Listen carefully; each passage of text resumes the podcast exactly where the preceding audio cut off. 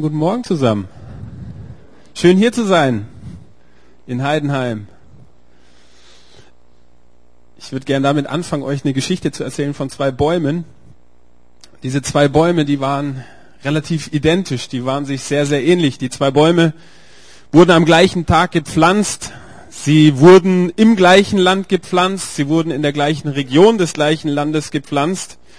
Und allerdings war es unmöglich für Menschen, die an den Bäumen vor, vorbeigegangen sind, die die Bäume angeguckt haben, diesen, diesen Unterschied, den die beiden hatten, nicht wahrzunehmen. Die beiden Bäume, die waren unterschiedlich und das bemerkte jeder, der irgendwie dran vorbeigelaufen ist. Der eine Baum, der war stark, der war gesund. Ähm, das war so ein Baum, da, da hingen irgendwie Kinder ihre Schaukel dran, da, da gab es ein Baumhaus, das war ein stabiler Baum wohingegen der Baum des anderen, der Stamm des anderen Baumes, der war total dünn. Da, da wuchsen kaum Äpfel dran, da, da waren kaum Blätter irgendwie dran.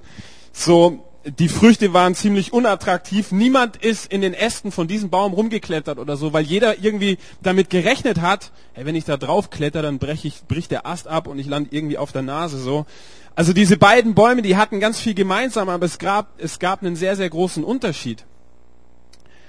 Gleiche Jahreszeit, gleiches Land, beide trugen auch den gleichen gesunden Samen in sich und hatten eigentlich so das Potenzial, großartige Apfelbäume zu werden.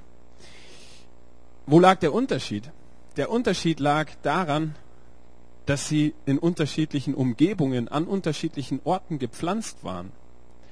Der eine Baum, der war direkt an einem Wasserbach also an einer, an einer Wasserquelle gepflanzt worden und der andere, der hatte überhaupt gar keinen Zugang zu Wasser, überhaupt gar keinen Zugang zu Flüssigkeit. Und wisst ihr, ich glaube, dass es in unserem Leben, dass es ähnlich ist, dass es ganz unterschiedliche Möglichkeiten gibt, Orte gibt, Prioritäten gibt, wo wir unser Leben verwurzeln, wo wir uns quasi pflanzen.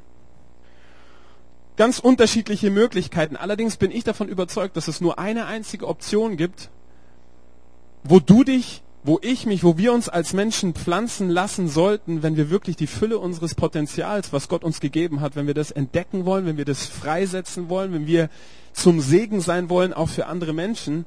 Weil es gibt einen Traum, den Gott mit jedem Einzelnen träumt und ich glaube, es gibt auch einen Traum, den Gott mit, mit eurer Gemeinde träumt, mit uns als Netzwerk träumt, mit Heidenheim Aalen, mit Nördling. Ich nehme uns damit rein. Lass uns mal die ersten Verse lesen heute Morgen aus Psalm 92, Vers 12 bis 15. Und da heißt es, der Gerechte wird grünen wie ein Palmbaum. Er wird wachsen wie eine Zeder auf dem Libanon. Die gepflanzt sind im Haus des Herrn, werden in den Vorhöfen unseres Gottes grünen. Und wenn sie auch alt werden, wer ist alt? Hände hoch? Nein. Und wenn sie auch alt werden, aber selbst wenn du sagen würdest, Mensch, da, da, da zähle ich mich dazu, kommt hier die Verheißung, werden sie dennoch blühen und fruchtbar und frisch sein. So hier ist die Rede von Wachstum, hier ist die Rede von, von Frische, von gepflanzt sein. Die Bäume, von denen diese Verse da sprechen, die sind gepflanzt im Haus des Herrn. Und ich glaube, das ist ein Geheimnis. Ich glaube, es ist ein Geheimnis, was wir, was wir neu entdecken müssen. Jeder einzelne von uns. Vielleicht schlägt dein Herz so für, für die Absichten Gottes. Vielleicht möchtest du sehen, wie, wie seine Pläne sich in deinem Leben entfalten. Vielleicht bist du ein Mensch und du sagst, hey, ich würde gern Teil der Lösung der Probleme sein, die die, die die Menschen um mich herum bewegen. Vielleicht Freunde, Nachbarn oder, oder sonstiges. Ähnlich wie, wie Salz möchtest du, ja, Würze verbreiten. So wie Salz in der Suppe sein, einen Geschmack verbreiten, Licht sein für Leute, die vielleicht in der, in der Dunkelheit sind, die rumtapsen, die einen Weg suchen, die sich gefühlt irgendwie ständig so den Kopf am, am nächsten Hindernis irgendwo anschlagen. Ich bin von einer Tatsache überzeugt. Ein, Her ein Herz, das für Gott schlägt, ist ein Herz, das für sein Haus schlägt. Ich wiederhole das nochmal. Ein Herz, das für Gott schlägt, ist ein Herz, das für sein Haus schlägt. Diese Wahrheit, die wird deutlich, wenn wir das Leben von einem der, der Könige des Alten Testamentes anschauen. Sein Name ist David, König David. Viele Bibelkenner unter uns, ihr, ihr kennt so ein bisschen die Geschichte. David war derjenige, der den Mumm gehabt hat, hatte, gegen, gegen Goliath zu ziehen. Er war kühn, er, er musste allerdings, um diese Person zu werden, die Gott in ihm sah, musste er zahlreiche Schwierigkeiten und ganz, ganz viele Hindernisse in Kauf nehmen. David war derjenige, der die zwölf losgelösten Stämme von Israel, der die alle sammelte, der das Volk wieder einte. Und es gab weder vor David noch nach David gab es eine Zeit, in der das Volk Israel mehr gesegnet war, in dem sie es geschafft haben, irgendwie die Feinde rauszuschmeißen aus dem Land und all solche Sachen. So als Gott aber dann in einem Satz König David so als Menschen beschreiben wollte, wisst ihr, was er gesagt hat? David ist ein Mann nach meinem Herzen. Und obwohl David so viele Sachen für Gott und mit Gott gerissen hat, im Positiven, obwohl er so viele krasse Dinge erlebt hat mit Gott, gibt es meiner Meinung nach eine Sache, die das, die das Leben von König David durchzieht wie ein roter Faden. Da gab es eine Leidenschaft, die ihn angetrieben hat, völlig egal, was für eine Jahreszeit es war, völlig egal, ob er viel zu tun hatte, wenig zu tun hatte. Und wie gesagt, er, bei ihm war auch nicht immer alles eitel Sonnenschein. So, es gab eine Leidenschaft und diese Leidenschaft, wisst ihr, was es war? David wollte Gott ein Haus bauen. David war der allererste, der die Vision und der den Traum von Gott selber ins Herz gepflanzt bekam. Hey Gott, ich will dir ein Haus bauen. Und ich kann mir vorstellen, dass König David eines Tages saß er in seinem Thron, auf seinem Thron, in seinem Palast. Und er realisiert all das, all das, was, was Gott ihm gegeben hat. Er spürt, Mensch Gott, du hast mich echt, du hast mir Gunst gegeben. Du hast mich total krass gesegnet. Wenn ich, wenn ich mich umschaue, also König David, ich habe ich hab Mägde, ich habe Knechte, so viele, dass ich, sie, dass ich sie nicht zählen kann. Ich weiß nicht mal, wie der Name ist oder sonstiges. Da war Gold, da war Silber, da war alles da. Und er schaut sich um und er sieht, wie er wohnt und plötzlich kommt ihm, ey, der allmächtige Gott, derjenige, der dafür verantwortlich ist, dass ich all diesen Segen habe, der wohnt in einem Zelt. Damals war die Bundeslade stellvertretend der Ort, wo Gott mit den Menschen kommuniziert hat. Die stand zur Zeit des Alten Testamentes in einem Zelt. Und David realisiert, hey, hier, ist, hier, hier, hier läuft irgendwas total falsch. Das kann doch nicht sein, dass ich in einem Prunkpalast wohne und, und Gott sitzt oder wohnt da irgendwie in einem, in einem Zelt. Und dieser Traum fällt in sein Herz rein und David bekam es ins Herz, Gott ein, ein, Haus zu bauen. Sein Sohn war dann allerdings derjenige, der dann diesen, diesen Tempel tatsächlich baute, weil Gott andere Pläne hatte. Und obwohl er selbst nicht den Tempel gebaut hat, war es trotzdem so, dass David Vorbereitungen traf. Lass uns mal die nächsten Verse miteinander durchlesen. 1. Chronik 22, Vers 5. Und da heißt es, und David sprach, mein Sohn Salomo ist jung und zart. Das Haus aber, das dem Herrn gebaut werden soll, das soll sehr groß sein, damit sein Name und Ruhm in allen Ländern erhoben werde. Darum will ich einen Vorrat für ihn anlegen. So legte David vor seinem Tod Vorräte in Menge an.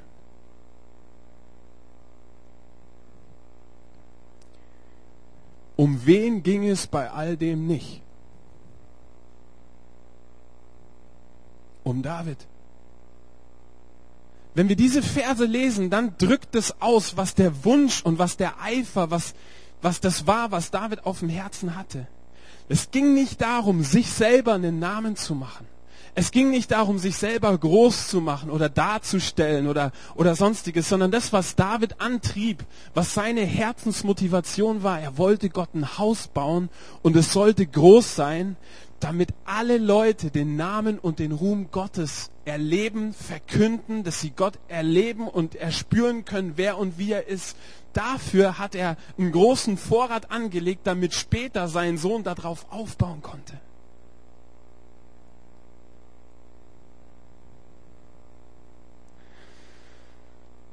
Zur Zeit des Alten Testamentes gab es diesen Tempel. Im Neuen Testament, in der Apostelgeschichte, da wird klar, wenn du, wenn du das liest, dass, dass Gott den, den Jüngern und den Juden damals, die ja dann Christen wurden, klar machen musste, hey Leute, ich bin viel zu groß für eure Bauten. Ich bin viel zu groß. Es gibt für mich, ich bin Gott, für mich gibt es keinen Ort, der mich irgendwie fassen kann oder sonstiges. So das neutestamentliche Prinzip ist nicht unbedingt Tempel oder sonstiges. So Gott hat klar gemacht, hey, es ist eigentlich nicht möglich, dass ihr als Menschen mir ein Haus baut. Und nichtsdestotrotz glaube ich, dass Kirche, dass Kirchen Orte sein sollen, wo Gottes Herrlichkeit sichtbar wird für Menschen. Wo es sichtbar wird, wo, wo Gott quasi zu Hause ist. So ein Ort quasi wie eine Schnittstelle zwischen Himmel und Erde wo die Menschen, die diese, die, die diese Häuser besuchen, danach eifern und danach streben, den Willen Gottes für ihre Stadt, für ihren Ort, für die, für die, die Orte, wo Gott sie hingestellt hat, ähm, herauszufinden und mit Gott zu kooperieren.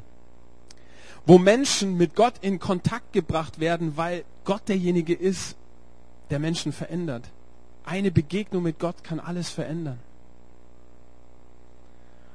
Und Gott gab ein Versprechen. Als Salomo dann schließlich diesen Tempel eingeweiht hat, für den David so geeifert hat und voraus so viele Dinge auch gesammelt hat und Vorbereitung getroffen hat, da gab Gott ein Versprechen. In 1. Könige 9, Vers 3 können wir das lesen und da heißt es, und der Herr sprach zu ihm, ich habe dein Gebet, also jetzt zu Salomo, David war schon tot, ich habe dein Gebet und Flehen gehört, das du vor mich gebracht hast und habe dies Haus geheiligt, das du gebaut hast, dass ich meinen Namen dort wohnen lasse ewiglich und meine Augen und mein Herz sollen da sein alle Zeit. Vielleicht hast du auch das schon mal gespürt, als du in eine Gemeinde oder in eine Kirche reingelaufen bist, dass du gespürt hast, hey, irgendwie ist Gott hier. Vielleicht hast du so Momente gehabt, dass dir bewusst wurde, hey, hier geht's, hier geht's um mehr als einfach nur sonntags meine Zeit absitzen oder, oder ähm, eine Predigt hören und dann unverändert nach Hause gehen, sondern hier, hier geht's um was. Irgendwie ist Gott hier oder du hast im, im Lobpreis, in der Anbetungszeit irgendwie gespürt, ähm, dass Gott dein Herz berührt hat, dass Gott dein Herz vielleicht auch verändert hat oder so Momente gehabt, wo du, wo du irgendwie gespürt hast, ey, momentan schlägt der Rhythmus meines Herzens im gleichen Rhythmus mit dem Herzen Gottes. Vielleicht hast du auch mal so Momente gehabt, wo du gespürt hast, hey, Gott meint mich. In der Predigt, wo du, wo du irgendwie gemerkt hast, du sitzt da und du, du, du, du hörst die Predigt und du, du spürst, hey, Gott meint mich. Und du weißt, was als nächstes zu tun ist. Du kennst du diesen, diesen nächsten Schritt. Oder du merkst, wie du plötzlich Kraft und Freude kriegst, Mist aus deinem Leben rauszuschmeißen. Zu wachsen, dich, dich zu verändern. Und dass es wirklich passieren kann, dass, dass da Hoffnung kommt in dein Leben. Die Frage ist, warum passieren all solche und ähnliche übernatürliche Dinge in Kirchen? Kann es sein, dass es daran liegt, dass Gott damals als das erste Haus Gottes, als der Tempel gebaut wurde und dann eingeweiht wurde, dass Gott ein Versprechen gegeben hat, dass er gesagt hat, hey Leute, das gilt für alle Zeit, das gilt für die Ewigkeit. Ich werde Orte schaffen, ich werde Orte gründen hier auf der Erde, Nennen sie Kirchen, nennen sie Haus Gottes, nennen sie Furz, egal wie wir sie nennen. Aber dort werde ich wirken. Dort werde ich mich verherrlichen. Dort werde ich dafür sorgen, dass Menschen, die mich nicht kennen, dass sie, dass sie mich kennenlernen können. Gott hat versprochen, dass sein Herz und dass sein Auge ewiglich auf einen Ort gerichtet sein wird. wird. Und das ist das Haus Gottes. Das ist, das ist seine Gemeinde. Das, ist, das sind die Eckpfeiler der Wahrheit, wie es im, im Neuen Testament heißt. So, das ist, das ist meine Hoffnung, das ist mein Gebet für uns als Gemeinden und da schließe ich unsere Gemeinden mit ein, dass wir mehr und mehr zu so, zu so einem Ort werden. So eine Schnittstelle, wo, wo Menschen Gott erfahren, wo er erfahrbar wird und bei all dem, ihr Lieben, geht es geht es, geht es nicht um Steine, da geht es nicht in erster Linie um Holz oder um Dachziegel oder sonstiges, sondern es geht um unsere Herzen. Es geht darum, was unser, unser Herz bewegt. Es geht um unsere Prioritäten, unseren Zustand unseres Herzens. Es geht darum, was wir tun. Es geht darum, warum wir tun, was wir tun, wie wir tun, was wir tun. Weil all das drückt ja auch aus, wie wir zu Gott stehen. Alles ist Ausdruck unseres Herzens. Wisst ihr, ich habe die meisten Tage meines Lebens in irgendwelchen Häusern verbracht, wo Gottesdienste gefeiert wurden. Von Kindesbeinen auf an. Meine Mutter hat mich, ähnlich wie Marlina das jetzt bei unserem ersten Kind tut, mitgetragen, schon im, als sie schwanger war und dann im, im Trage, was weiß ich was, im Körbchen und sonstiges. So, Zeit meines Lebens. Gottesdienste wurden gefeiert in irgendwelchen Häusern, ich war dabei. Und manchmal ging es um Gott. Und manchmal wurde gesagt, es geht um Gott. Und manchmal habe ich gespürt, dass es um Gott geht. Und wisst ihr, manchmal habe ich auch gespürt, dass, dass Gott sich verabschiedet hat, schon lang. Weil die, weil die Herzen der Leute, die, die da sitzen und die, die, die Gottesdienst feiern, weil die total voll sind von sich selber. Ich glaube, dass am Ende tatsächlich alles mit unseren Herzen zusammenhängt. Vor kurzem habe ich ein sehr interessantes Zitat gelesen. Da, da schrieb jemand, dagegen sein ist einfach. Aber für etwas zu sein, ist eine Haltung, die die Welt verändern kann. Dagegen sein ist einfach, aber für etwas zu sein, ist eine Haltung, die die Welt verändern kann. Und ich, ich dachte mir, wow, das ist eine krasse Aussage. Aber diese Aussage, die, die, die, die birgt ganz, ganz viele Herausforderungen auch. Ich glaube, dass Energie dort freigesetzt wird, wo Menschen sich ganz klar für etwas entscheiden, wo sie sich positionieren, wenn, wo sie sagen, hey, dafür bin ich. Das ist, wofür ich bin. Veränderung geschieht dort, wo eine wachsende Anzahl von Menschen sich für etwas entscheidet, wo sie sich für etwas engagieren, wo sie gemeinsam anfangen, einen Traum zu entwickeln und im Traum Leben einzuhauchen. Und wenn das stimmt, und davon bin ich überzeugt, dann stellt sich die Frage, was hat das mit dir, was hat das mit mir persönlich zu tun? Diese Frage, hey, gibt es dieses etwas in meinem Leben? Und wenn ja, dieses Wofür bin ich, gibt es das in meinem Leben? Und wenn es das gibt, die zweite Frage, ist mein dafür, ist das, wofür ich bin, ist es das Engagement wert? Und vielleicht zu guter Letzt als dritte Frage, gibt es das auch, wofür ist Gott eigentlich? Was ist eigentlich auf Gottes Herzen? Was sind seine Sehnsüchte? Was sind seine Träume und Wünsche? Wofür brennt Gott? Ein gewisser Ernst Moritz Arndt, der sagte mal, die Freiheit und das Himmelreich gewinnen keine halben.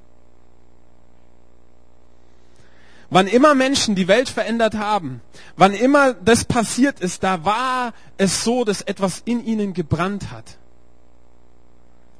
Mediziner haben mit allen Fasern ihres, ihres Wesens nach dem entscheidenden Impfstoff Stoff gesucht.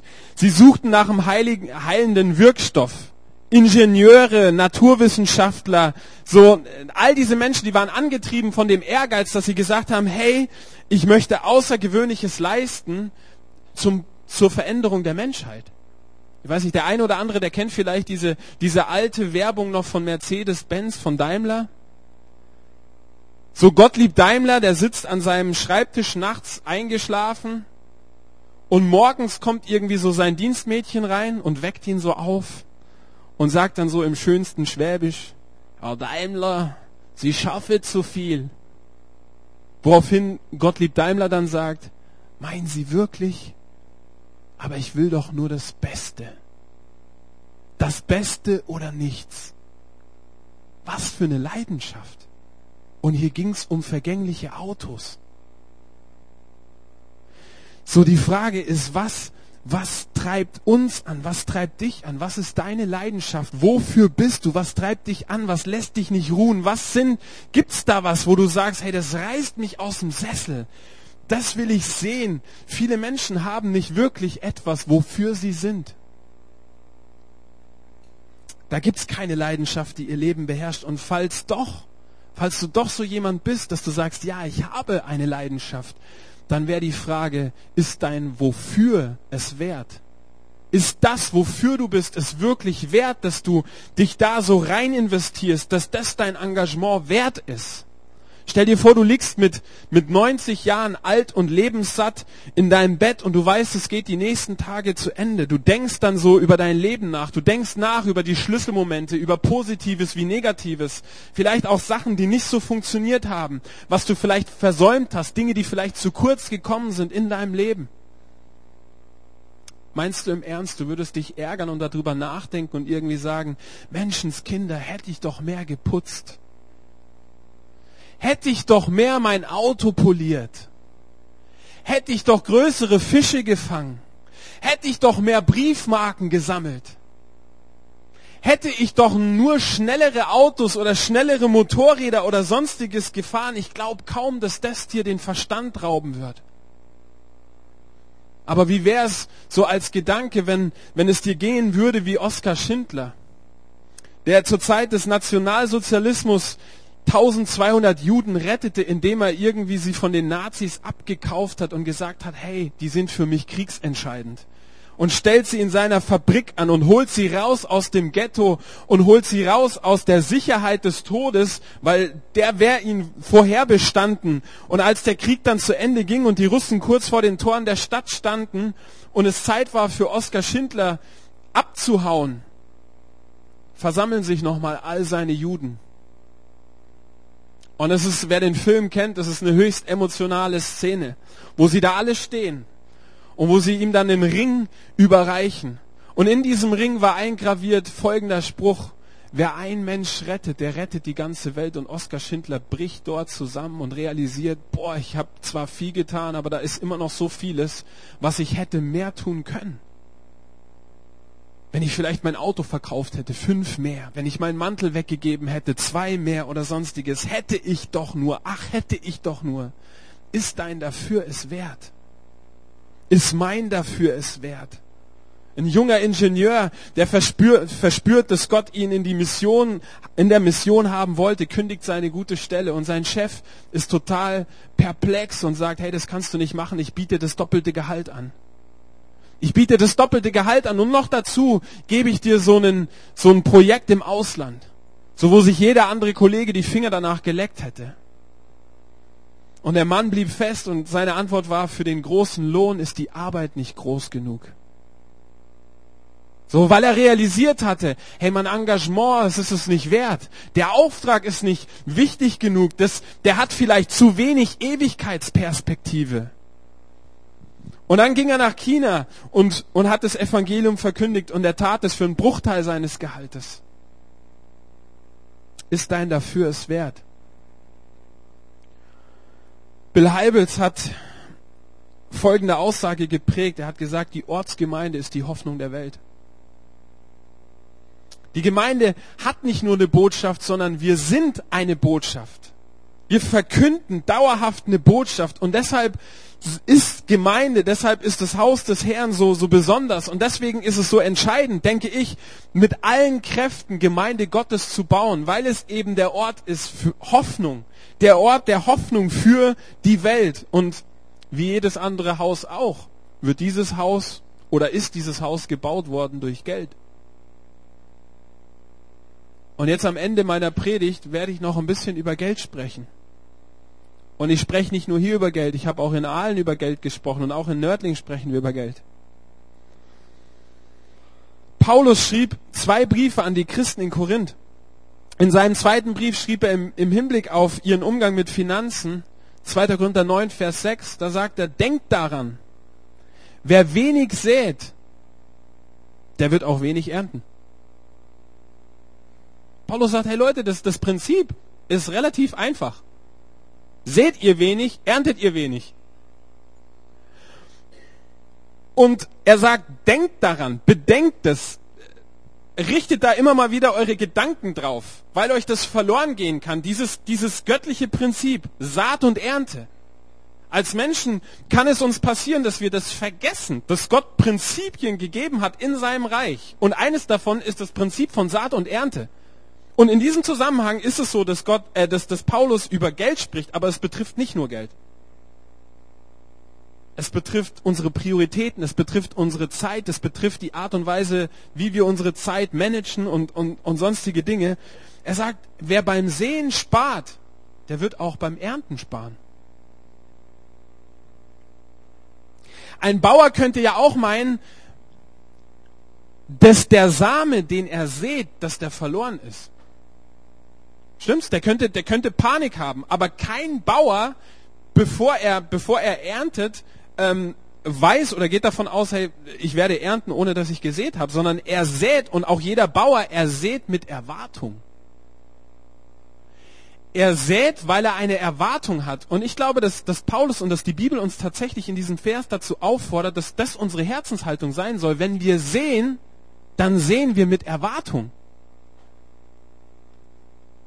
Mit, dem, mit der gleichen Herzenseinstellung sollen wir investieren. Sehe, also wenn du säst, einen Same säst, wie auch immer der aussieht, finanziell, zeitlich, Prioritäten, sonstiges, dann sehe mit dem Bewusstsein, es kommt eine Ernte. Da kommt eine Ernte. Ich rechne mit Ernte. Wer reichlich sät, wird reichlich ernten. Und die Frage ist, hey, was ernten wir, wenn wir säen? Ich kann euch, kann euch zwei, Dinge, zwei Dinge sagen, von denen ich glaube, dass die Bibel tatsächlich das, das so ausdrückt und weil ich es selber auch erlebt hat, habe. Das, das eine ist, wir ernten materiellen Segen. Und an der Stelle hoffe ich jetzt nicht, dass, dass ihr mich in die Schublade name it, claim it, ähm, er predigt, er predigt nur über Geld und er will ein dickes Auto fahren oder sonstiges. Aber es ist ein Prinzip.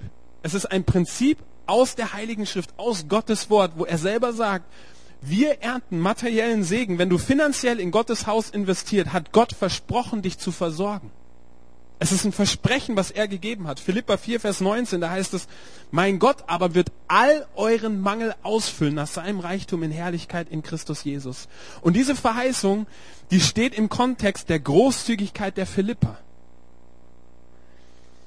Wenn wir in Gottes Haus investieren, wird er uns materiell segnen. Ich habe es persönlich schon unzählige Male erlebt. Vielleicht erzähle ich euch kurz eine, eine Geschichte. Ich war damals als ähm, ich kam direkt von der, von der Bibelschule, bin nach Nördlingen dann gegangen und ähm, habe dort mit einem 400-Euro-Job angefangen. Das, das wurde dann später eine 50%-Stelle draus. Nichtsdestotrotz war es irgendwie diverse Jahre. Du hattest zu viel, um zu sterben und zu wenig, um irgendwie zu leben. Und Stefan hat das dann auch realisiert und hat mir seinen, seinen alten Zweiergolf zur Verfügung gestellt. Den habe ich dann, den habe ich dann gefahren, weil Nördling ist auch so ein bisschen ländlich. Es gibt keine, keine tollen Busverbindungen oder Straßenbahn oder U-Bahn schon gleich gar nicht. Habt ihr hier auch nicht, oder? U-Bahn, S-Bahn. So. Und um von A nach B zu kommen, um da meine Arbeit halt auch verrichten zu können, hat er gesagt, komm, wir haben zwei Autos, kriegst unseren, unseren Zweier Golf. Ich bin mir nicht sicher, ob er wusste, dass der TÜV bald abläuft. Jedenfalls war es dann soweit, der TÜV war abgelaufen und ich bin damit zum TÜV vorgefahren so. Und der Typ, also Typ vom TÜV, guckt sich das Auto an, rollt da einmal kurz drüber und grinst mich an und sagt so, nee. Also ich wollte den TÜV verlängern. Und er, nee. Keine Chance. Sie müssten viel, viel mehr Geld in das Auto reinstecken, als das überhaupt noch wert ist. So, und dann hatte ich einen, hatte ich einen Nebenjob in einem Supermarkt, im Edeka. Wir lieben Lebensmittel. Ende der Werbepause. So, Mittlerweile arbeite ich da nicht mehr, aber das war, war eine coole Zeit. So, und weil ich dann kein Auto mehr hatte, weil es ja abgerostet und kein TÜV mehr hatte, habe ich mir vom, vom Nachbarn ein Fahrrad geliehen. Jetzt mal alle, oh, er hatte nicht mal ein Fahrrad. er hatte nicht mal ein Fahrrad, der Arme.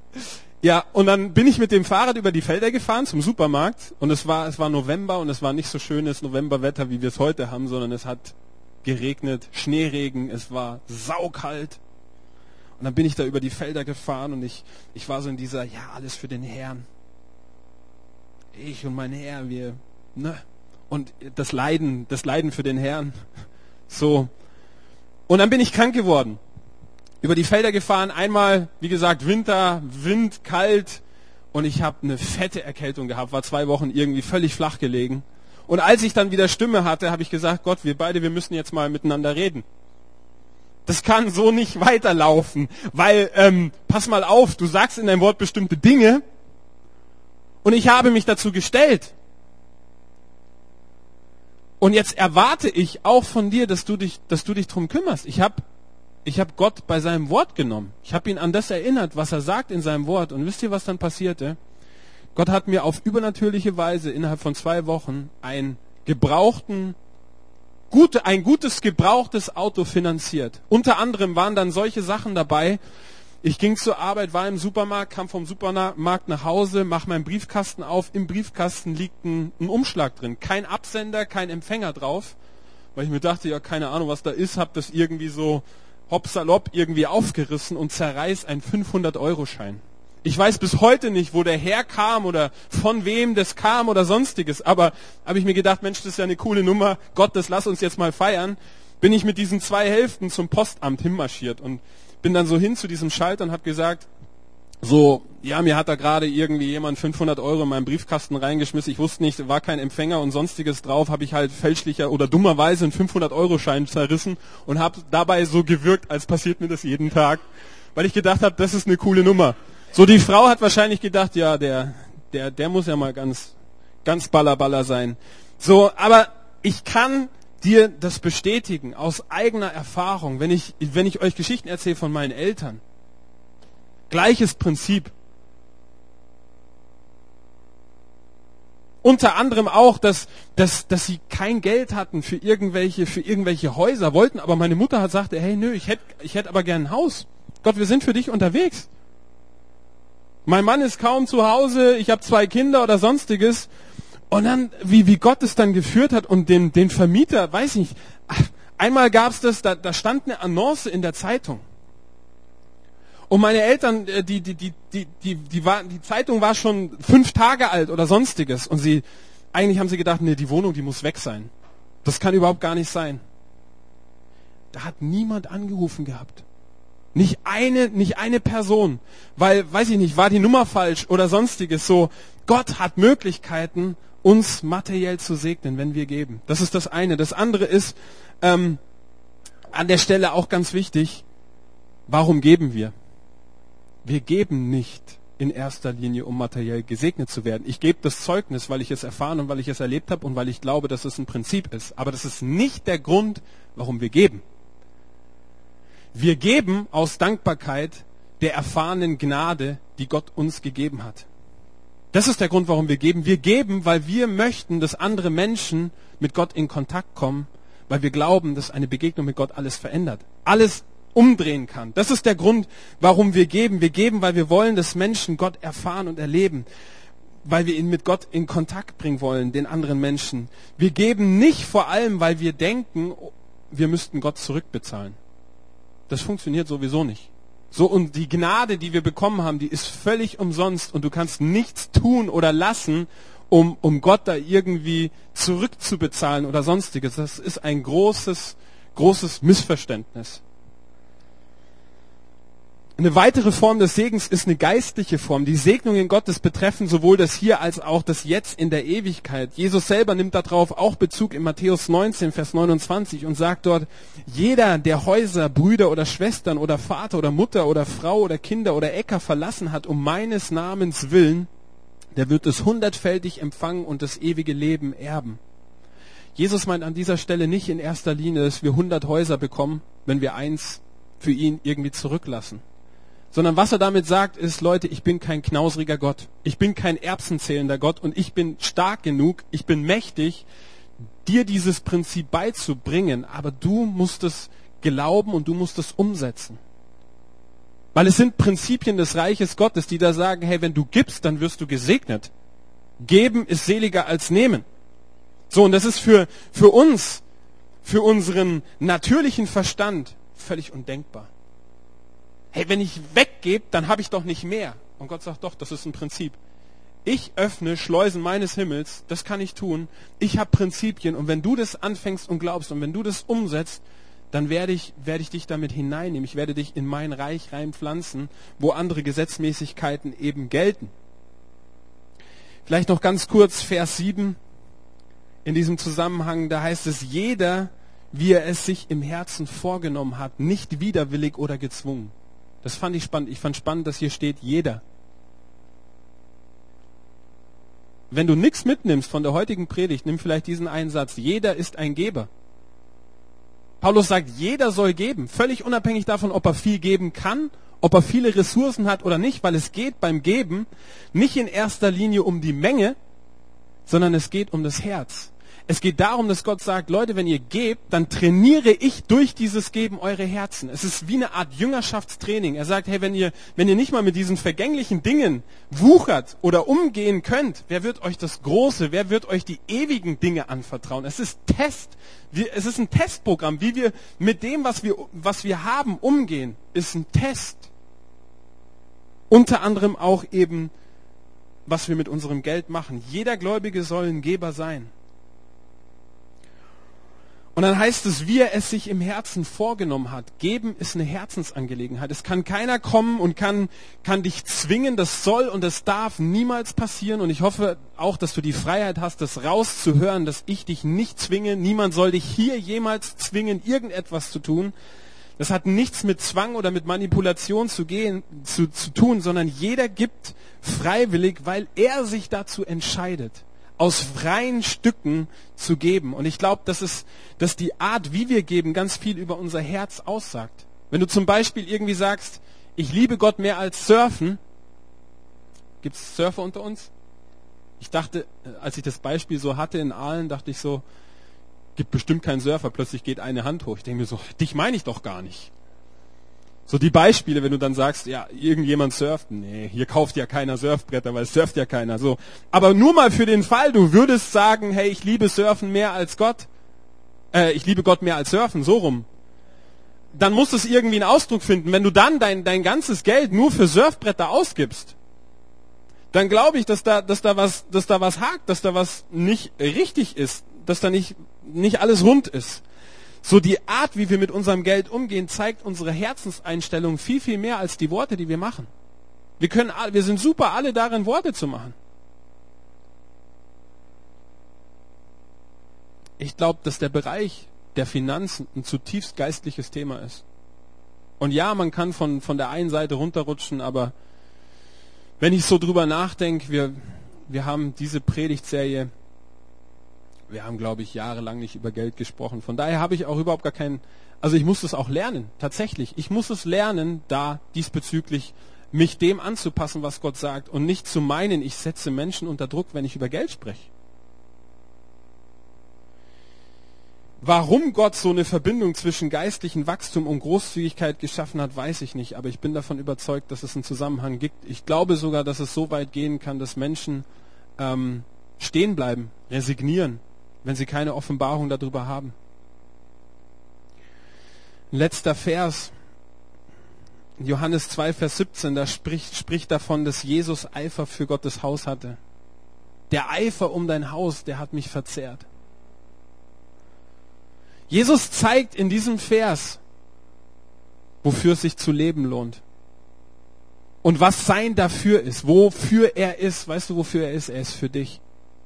Jesus war so sehr für dich, dass er den Himmel verlassen hat, dass er auf die Erde gekommen ist, dass er an ein Kreuz aus Holz gestiegen ist, sich da hat blutig schlagen lassen, sich kreuzigen hat lassen. Sein Blut ist vergossen zur Vergebung deiner Schuld. So wertvoll bist du. Das ist sein dafür. Du und ich, wir sind sein dafür. Er hat sich so sehr gedemütigt und klein gemacht. Und sollte das nicht unser Zentrum sein? Sollte das nicht so das sein, was, was Zentrum unseres Strebens ist? Menschen. Menschen und ihr Schicksal, Menschen und ihre Zukunft. Und wenn ja, wenn du sagst, ja, hey, das stimmt, dann ist die Frage, was ist dein nächster Schritt? Für was sollte unser Haus in Brand gesetzt werden? Und ich glaube, dass es sein Haus ist. Ich glaube, dass wir ganz neu das begreifen müssen, was, was Gott sich mit Gemeinde denkt. Und dass wir diese Prinzipien entdecken und dass wir das dann gemeinsam umsetzen, dass wir uns mit hineinpflanzen lassen, in die, mit hineinnehmen lassen in diesen Traum, den Gott träumt. Für die Menschen für diese Rettungsanstalt, die Gott selbst begründet hat und eingesetzt hat im Haus Gottes, in der, in der Gemeinde bündelt sich die Liebe Gottes. Und es ist eine Frage unserer Positionierung, Positionierung unseres Herzens, unserer Zeit, unserer Prioritäten. Dafür lohnt sich zu leben und dafür würde ich gern zum Abschluss auch noch beten. Vater, ich danke dir für dein Wort. Ich danke dir für diesen, für diesen Traum, für dieses Wunder von, von Gemeinde. Ich danke dir, dass du das Haus des Herrn, dass du, dass du es erdacht hast, dass es ein, ein Gedanke war, den du hattest, den, den Menschen im Alten Testament geträumt haben, den, ja, der auch als Prinzip mit hineingenommen wurde in diesen neuen Bund. Ich danke dir, Herr, dass, dass dein Herz und dass dein Auge, dass die gerichtet sind auf, auf Kirche, auf Gemeinde. Und ich möchte dich bitten um, um Gnade für jeden Einzelnen von uns heute Morgen ganz neu, dass wir unsere Prioritäten neu sortieren und ordnen. Dass wir mit dir und mit deiner Hilfe unser Wofür klären und dass unser Wofür es wirklich wert ist. Schenk uns einen neuen Eifer für dein Haus. Gib uns eine neue Leidenschaft für, für die Priorisierung unserer Zeit, unseres Umgang mit, mit Finanzen und ich danke dir, dass ich, dass ich jeden Einzelnen von uns wirklich segnen darf. dass deine Wahrheit kommt und frei macht. Du bist nicht der Gott, der uns drückt oder der uns zwingt oder der uns prügelt oder sonstiges, sondern dein Wesen ist Freiheit. Dein Wesen ist Großzügigkeit. Herr, und wir wollen das lernen als Menschen, mehr und mehr dir ähnlicher zu werden. Wir wollen, dass Christus in uns zunimmt, sein Wesen, sein Charakter. Und ich danke dir, Heiliger Geist, dass du uns dazu ausrüstest, jeden einzelnen von uns. Mit Leidenschaft für dich, mit Leidenschaft für deine Sache und für dein Haus. Amen.